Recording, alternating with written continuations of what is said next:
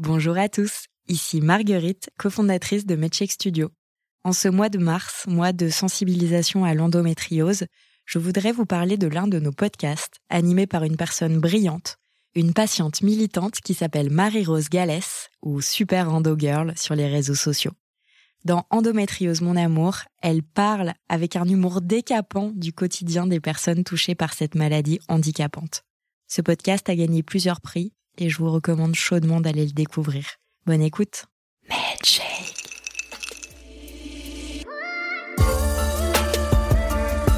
Si on ouvre le dictionnaire pour trouver la définition de cheminement, on lit action de cheminer.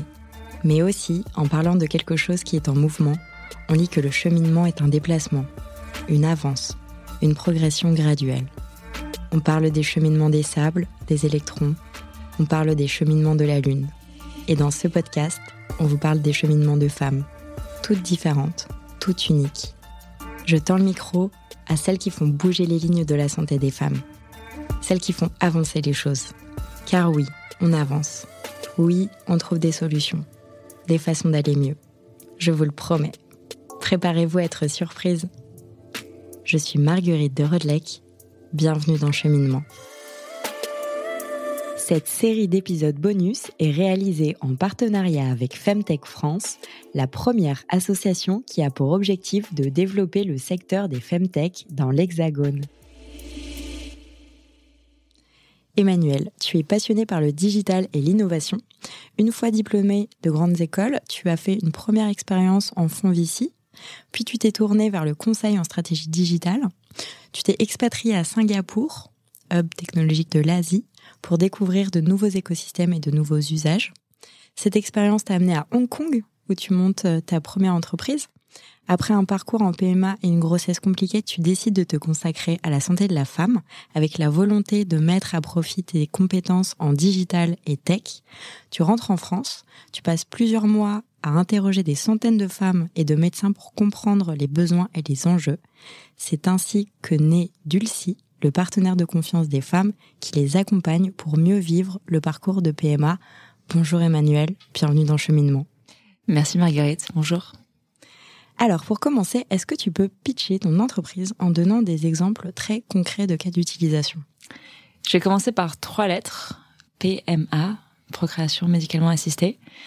La PMA, c'est un, un parcours du combattant qui concerne de plus en plus de personnes un couple sur quatre aujourd'hui en France a du mal à avoir un enfant. Je pense qu'on en connaît tous, on en parlait euh, tout à l'heure. Euh, et ce parcours du combattant, il peut mettre à mal euh, des couples, des femmes, parce que c'est énormément de, traitements hormonaux qui sont lourds, qui sont risqués. C'est des batteries d'examen pour l'homme et pour la femme. C'est des prises de sang à répétition, des rendez-vous médicaux qui n'en finissent pas. C'est une vie couple qui est totalement bouleversée et une vie professionnelle qui bien souvent est mise à mal également. Et pourtant, aujourd'hui, tu as quasiment aucun accompagnement qui est proposé euh, à ces personnes-là. Les centres PMA n'ont pas le temps, n'ont pas les ressources. Les médecins, ils ont euh, entre 15 et 30 minutes à consacrer à leurs patients et ils peuvent pas non plus soutenir véritablement. Et c'est face à ce constat-là, en fait, qu'on a voulu, euh, que j'ai voulu créer Dulcie pour offrir cet accompagnement, pour offrir ce soutien. Donc Dulcie, c'est quoi? C'est, comme tu le disais, un, partenaire digital, un partenaire de confiance pour aider les couples et les femmes à mieux vivre ce parcours, avec un soutien qu'on apporte au quotidien via une application mobile euh, pour qu'ils se sentent mieux et sur le long terme, on veut également pouvoir démontrer qu'avec un accompagnement comme ça, on est capable d'augmenter le taux de réussite de la PMA. Euh, ce qu'il faut savoir, c'est que la PMA en France, en moyenne, c'est 25% de chance d'avoir un enfant. C'est pas beaucoup, c'est même très peu. Euh, D'autres pays d'Europe se sortent mieux pour différentes raisons. Euh, nous, on a une conviction qui est très forte et qui est fondée sur des études scientifiques, qui est qu'un meilleur accompagnement psychologique, émotionnel, euh, bah, permet en fait euh, d'optimiser tes chances de conception. Donc, si tu veux, Dulcie, dans ce partenariat digital, je l'ai créé avec trois convictions. Euh, premièrement, c'est d'offrir un accompagnement qui est personnalisé, parce que tu as autant de parcours de, de, de PMA que de, de femmes, que de couples en parcours, euh, entre euh, les différents protocoles, les fibres, les inséminations, euh, etc. Donc on veut savoir cette approche vraiment personnalisée. Deuxièmement, deuxième conviction, on a une approche basée sur la santé intégrative. C'est-à-dire qu'on travaille aussi bien avec des gynécologues que des médecines complémentaires.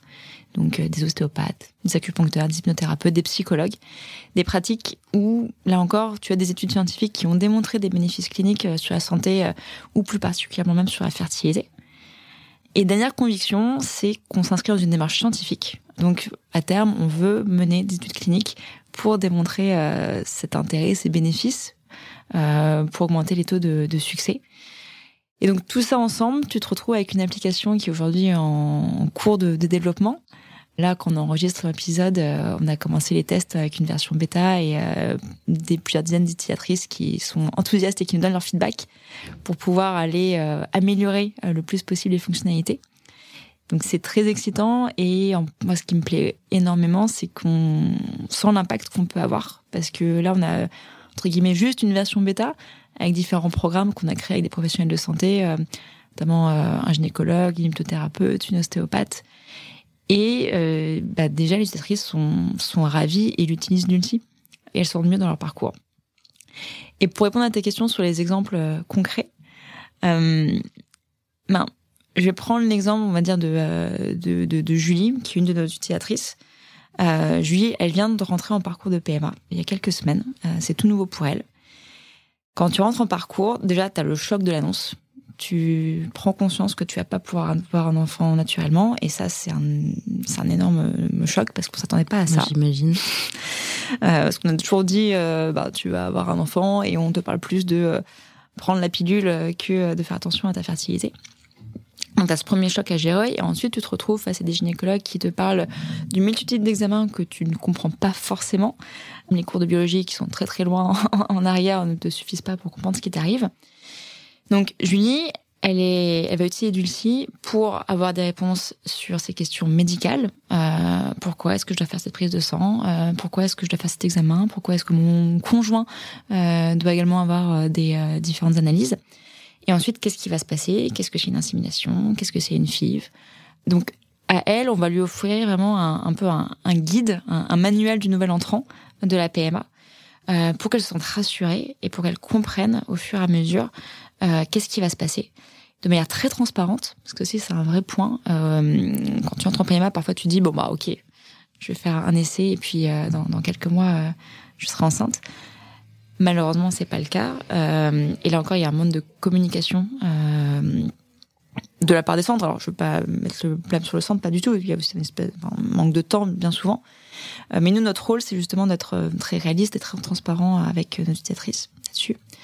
Donc Julie, elle va utiliser euh, Dulcie comme ça pour répondre à ces questions avec du contenu et également avec une messagerie avec des sages-femmes euh, qu'on est en train de, rendre opérationnelles. Donc par exemple, Julie, elle va faire sa première injection euh, bah, la, semaine prochaine pour commencer son protocole. Coup de panique à 21h, euh, c'est la première fois qu'elle le fait, elle sait pas trop comment ça fonctionne. Elle va pouvoir utiliser Dulcie pour poser la question à une sage-femme et dire ok comment est-ce que je mets ma seringue? Où est-ce que je me pique? Euh, qu'est-ce qui se passe euh, si euh, j'ai un quart d'heure de retard ou une demi-heure de retard? Deuxième exemple avec Laura qui elle est en parcours depuis quatre ans elle a déjà fait deux FIV elle a déjà surmonté plusieurs échecs Laura, elle est experte d'un point de vue médical. Donc en quatre ans, en général, euh, les, les, femmes euh, connaissent à peu près tout. Tu deviens ta propre infirmière. Exactement, tu connais un peu tout, euh, les, euh, les tenants et aboutissants de la PMA.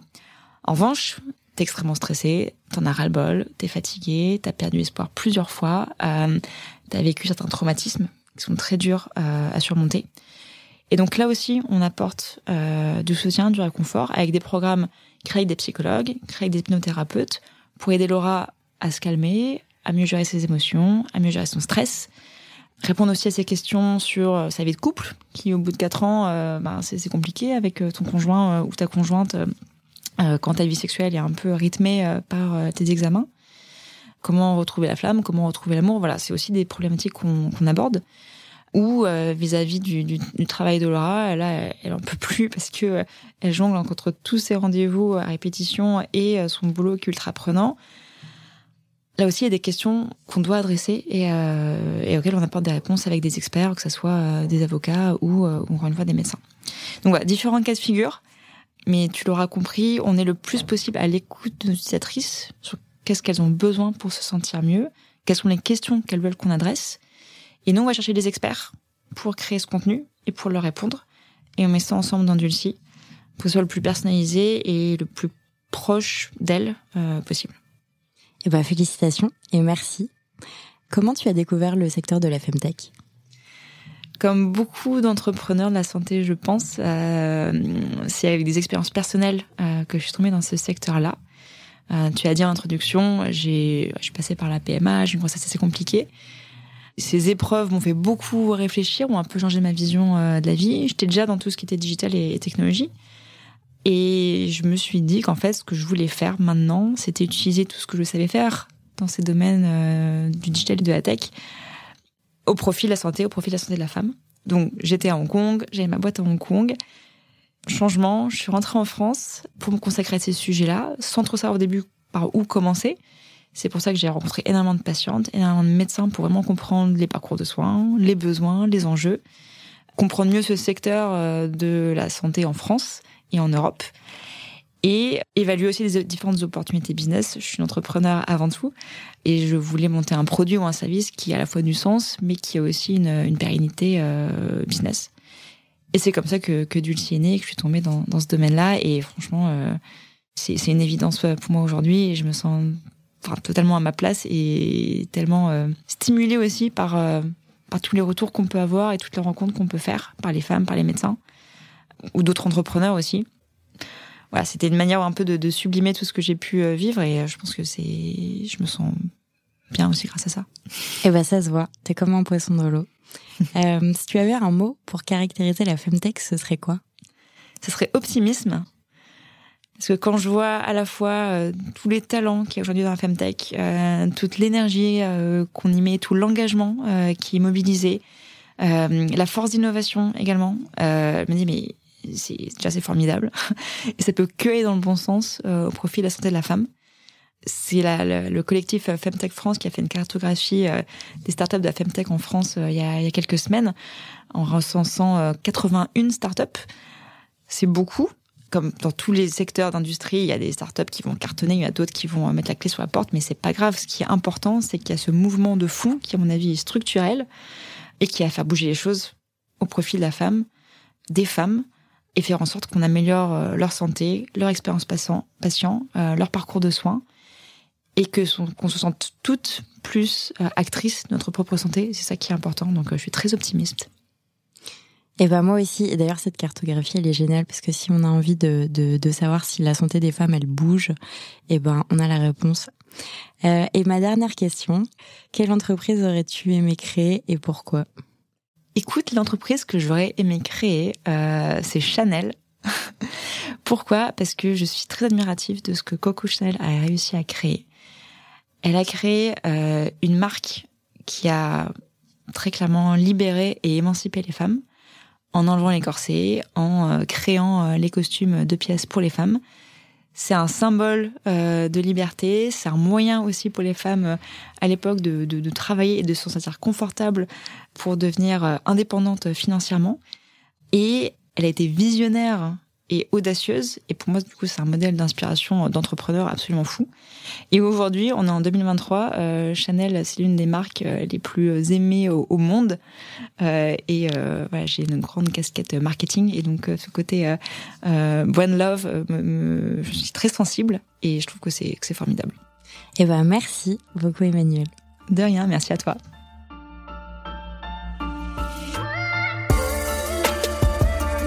Merci d'avoir écouté cet épisode jusqu'au bout. Si ce podcast vous plaît, parlez-en à vos mères, vos amis, vos voisines, vos collègues, vos sœurs. Sachez que MedCheck Studio, qui produit ce podcast, produit d'autres podcasts qui parlent de santé des femmes. Pour les écouter, rendez-vous sur medcheck-studio.com.